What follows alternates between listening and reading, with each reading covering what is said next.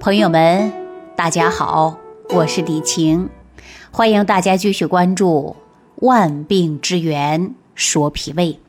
我们大家有没有感受到，说我们现在这个时代呀，比以往任何一个时代物质都丰富，而且呢，日新月异的科技发生了翻天覆地的变化，但是呢，确实给我们生活带来了极大的便利。比如说，我们过去没有智能手机，现在你看，智能手机既能视频，还能网络畅游。其实科技给我们带来的美好生活呢，我们是要好好学会享受的。但是啊，我们同样也要承担这样的后果，因为我们说科技也会给我们这个时代添加很多新的病，比如说。噪音综合症、化纤维组织性的皮疹、压绒性的哮喘等等。那过去那个年代没有这些新鲜的病名，也没有这些病啊。但是呢，我们说今天啊，有羽绒服了、鸭绒服了，人穿的暖和了。但是无形当中呢，也有很多人出现过敏、哮喘，对吧？比如说噪音综合症，那你看我们过去没有那么多噪音呐。晚上一黑天，大家说安静的呀，自己呢都能够感受到心跳。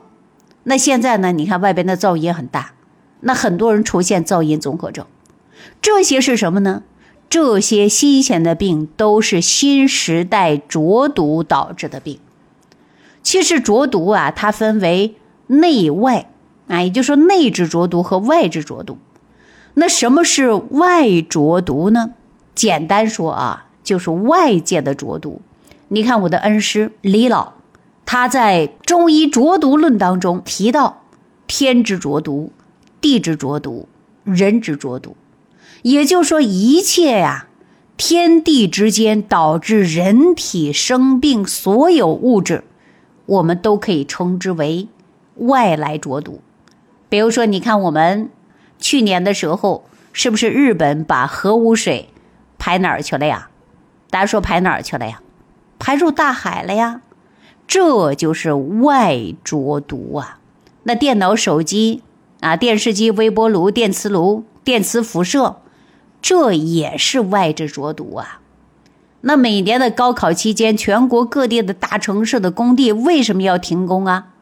为什么呀？减少噪音，对吧？这也是外之浊毒啊。还有以前的新冠、甲流、支原体、乙流，对吧？这些是什么呀？这些都是致病的微生物。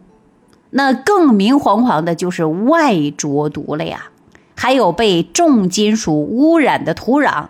被抗生素污染的水，科技与狠活加工出来的人造食物，农业现代种植出来的营养大量流失、品质严重下降的食物，大家想一想，这些是什么呢？这通通都是外来的浊毒啊！我相信很多朋友呢，对于食品安全问题呢，都有深有体会。你看每年的三幺五晚会。都会一次又一次的刷到我们新的认知。大家有没有想到，这外浊毒是从哪儿入我们的身体里的？啊，说外边的浊毒从哪儿入我们的身体呢？大家想一想，我跟大家说啊，大致途径有三条：一，通过呼吸啊，通过口鼻进来的，进来之后呢，直接影响到我们的咽喉。而且影响到气管，最后是肺。那浊毒呢，欺负到了肺，把肺欺负的气儿打不上来了，那肺就得找人撒气。那大家想一想，你受了气找谁撒呀？是不是找比你强大的人呢？还是找比你弱小的人呢？大家想一想，说是找你上级的领导，还是找你的下属啊？那大家说，那肯定啊，找 hold 得住的撒气呗，hold 不住的，我们怎么去撒气啊？结果反被气，对不对？那答案就是啊，找比我们弱小的或者是下属。那肺的下属是谁呢？首先呢，得有鼻子，因为肺开窍于鼻。大家明白了吧？假如你今天进来的浊毒风和寒，那肺感受到风寒不舒服，那直接影响哪儿了呀？影响到鼻子呀。然后你出现什么呀？鼻塞、流鼻涕。因为中医啊认为，咽为胃之官，喉为肺之门。肺除了欺负鼻子，还呀让喉咙不舒服，对吧？你不舒服，我也让你不舒服。所以呀，肺感受到风寒之后，你就会感觉到喉咙发痒啊呀，老想打喷嚏呀。中医理论里边讲，肺还有一个下主皮毛。那肺主皮毛，那皮毛又是什么呢？简单说呀，就是皮肤和毛孔呗。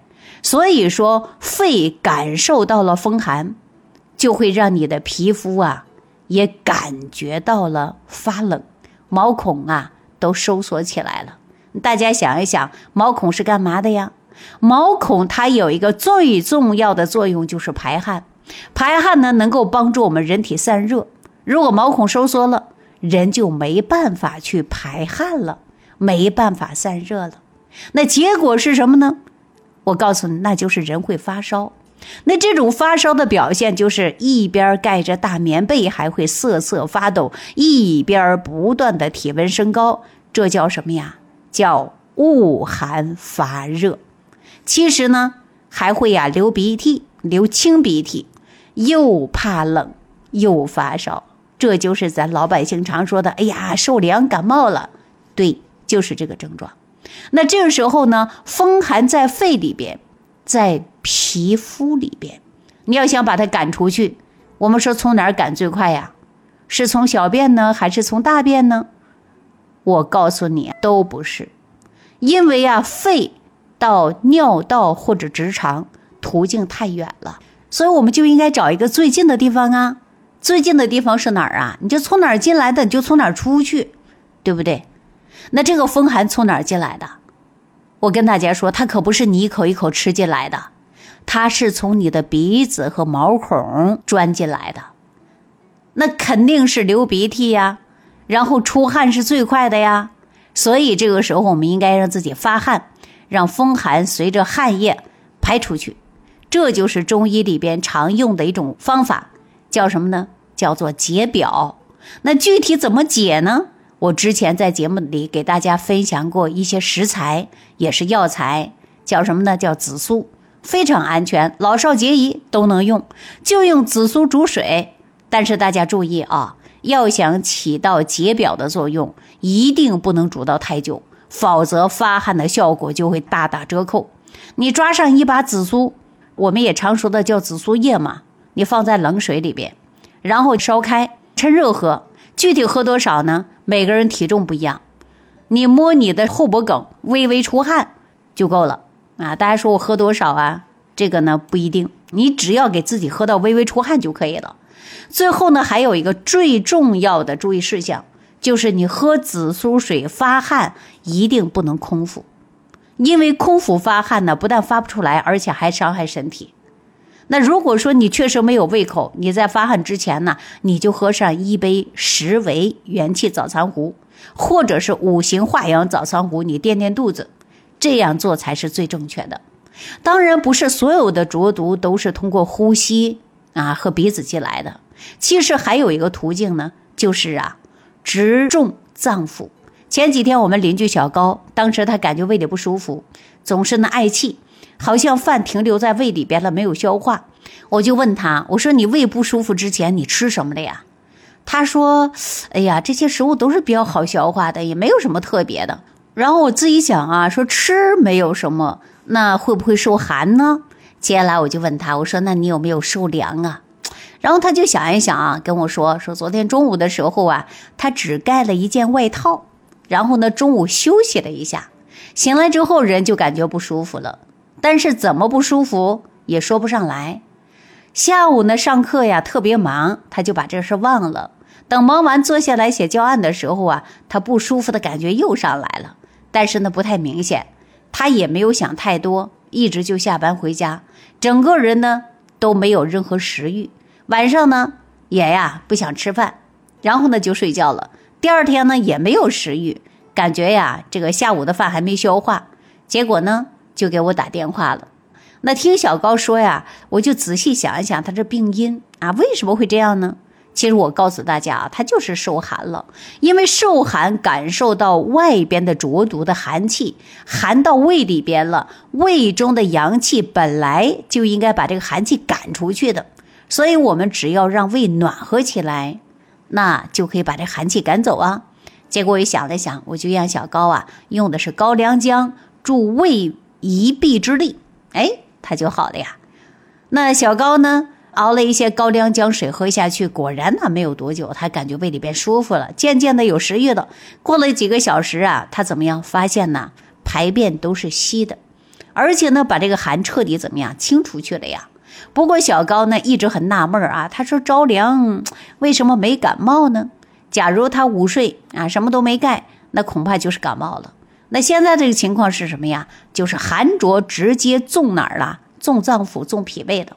容易被浊毒直接伤及脾胃的人呐，往往呢打小就是一个脾胃虚弱。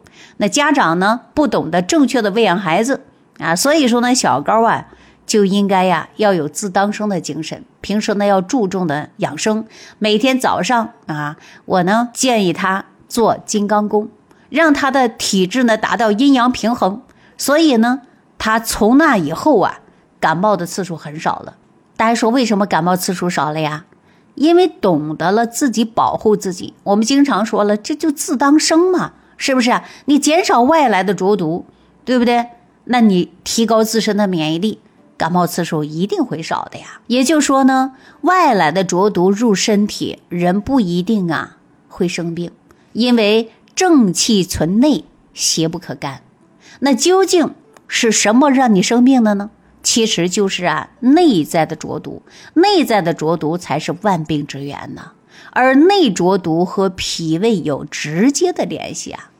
如果说你也跟小高一样，打小呢就脾胃虚弱，而且又没有很好的喂养，后天呢又不好好的养护自己，那您呢也可以跟我进行沟通，或者屏幕下方留言。那究竟内浊毒是怎么产生的呢？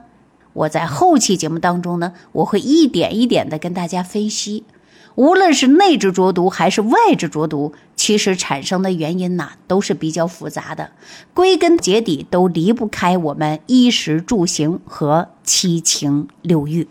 好了，今天这个话题啊，就跟大家分享到这儿啊，希望大家呢注重脾胃，养护好身体。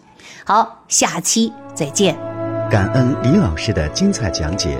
如果想要联系李老师，您直接点击节目播放页下方标有“点击交流”字样的小黄条，就可以直接微信咨询您的问题。祝您健康，欢迎您继续收听。